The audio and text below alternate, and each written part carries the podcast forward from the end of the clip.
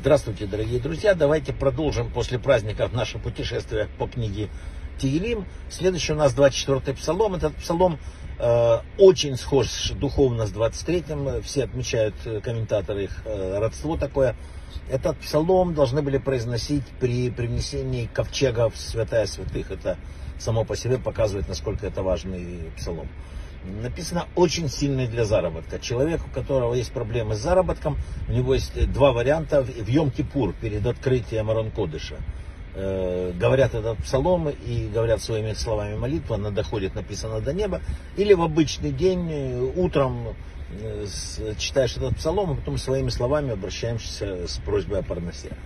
Э, написано, что это очень сильный псалом от наводнения мы не понимаем, во всех, во всех источниках пишут, что сильнее от наводнения нету защиты, чем вот э, этот псалом. Да?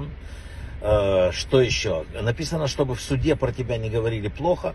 Если ты хочешь с кем-то судишься, или какая-то тяжба, тоже очень помогает этот псалом. Три раза его читают перед э, важной встречей, и тоже тогда написано, что это очень хорошо влияет. Я уже говорил, для победы в суде, э, именно потому что Ашем завязывает язык врагам. Здесь так, э, есть такая, э, поворачивают так фразу одну. Хорошо читать 24-й псалом, вообще каждый день написали мудрецы, а уникальные все-таки свойства, повторяю, этого псалма, это спасать от наводнения, он уникален в этом плане, и, и, и ему равных нету.